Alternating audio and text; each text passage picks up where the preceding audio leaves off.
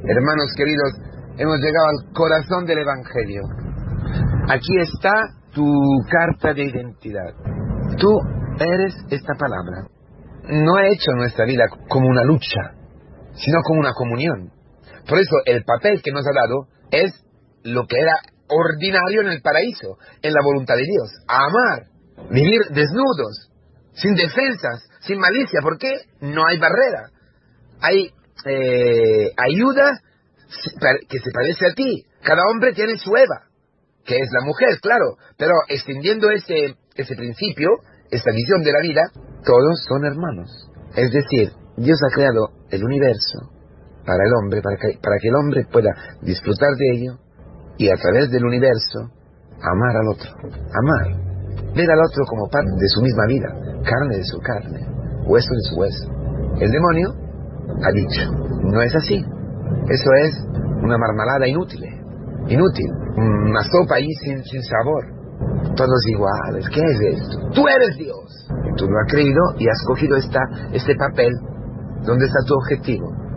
Entonces, toda tu vida es jugar este partido para ganar el territorio que te pertenece y defenderlo con los dientes. Por eso todos son enemigos. Si tu mujer es un obstáculo a la conquista de tu objetivo, tu mujer es un enemigo, tu marido, tus hijos, tus padres, lo que sea. Esto es el ordinario en la vida del mundo. Ese es el mundo. ¿Cómo es que dice? el hombre es lobo para el otro hombre, decía Ovidio, que es muy, muy, muy cierto. Se vive así.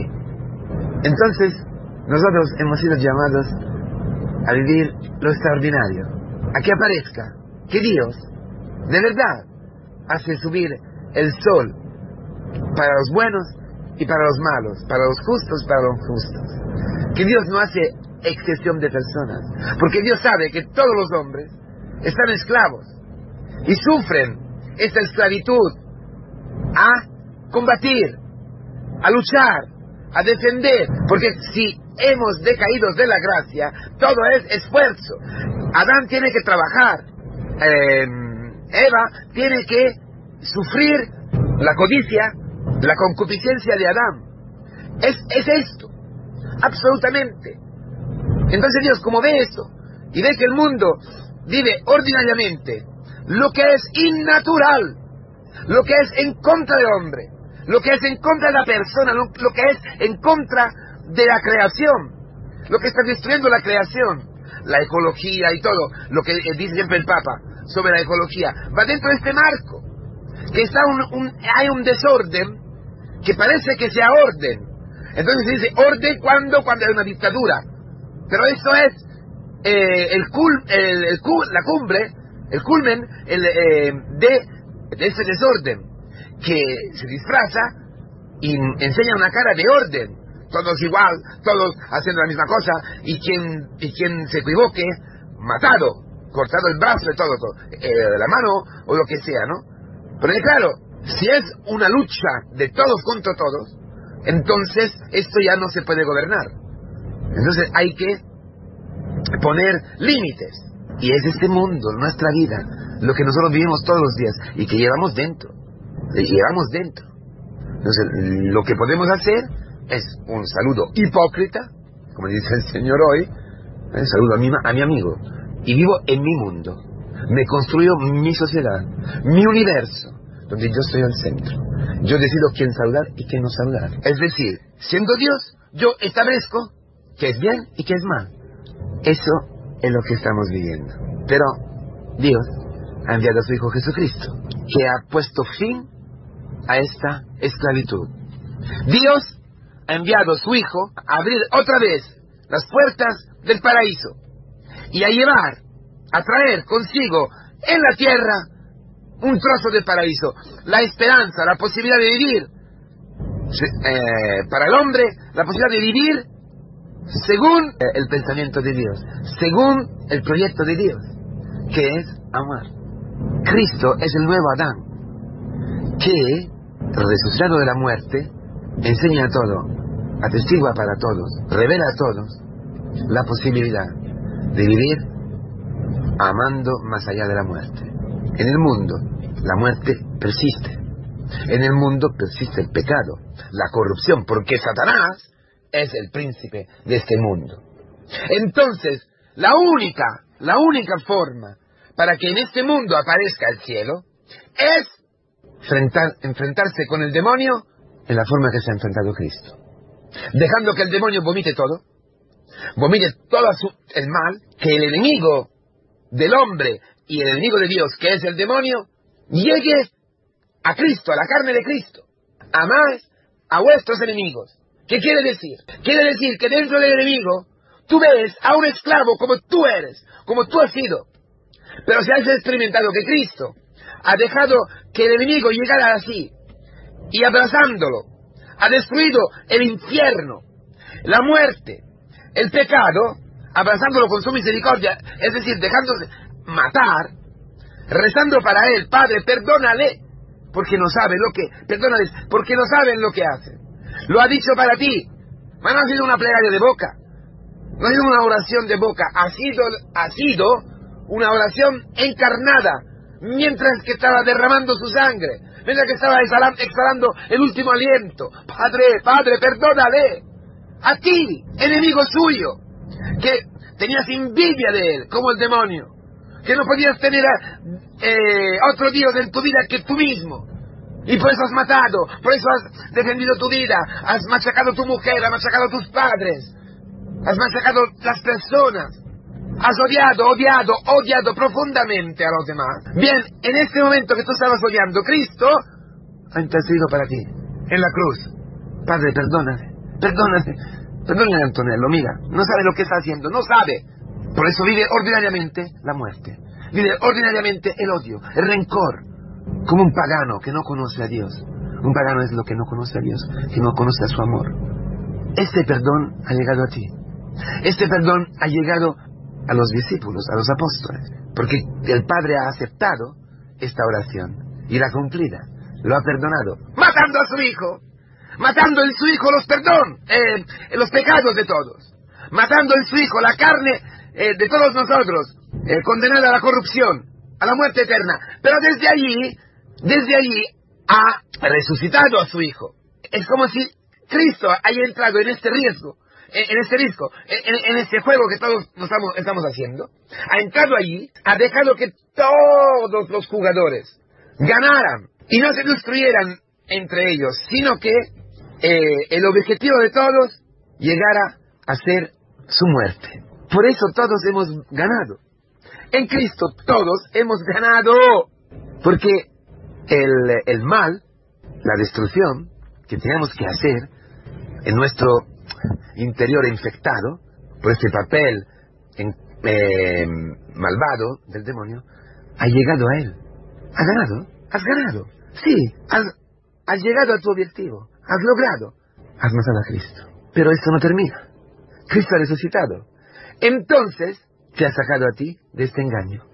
Te ha perdonado. Ha aceptado tu papel. Ha aceptado que, que tú llegaras hasta el fin de tu maldad. De tu maldad para destruirla, será tragada. No ha reducido al mal, como decía ayer la palabra.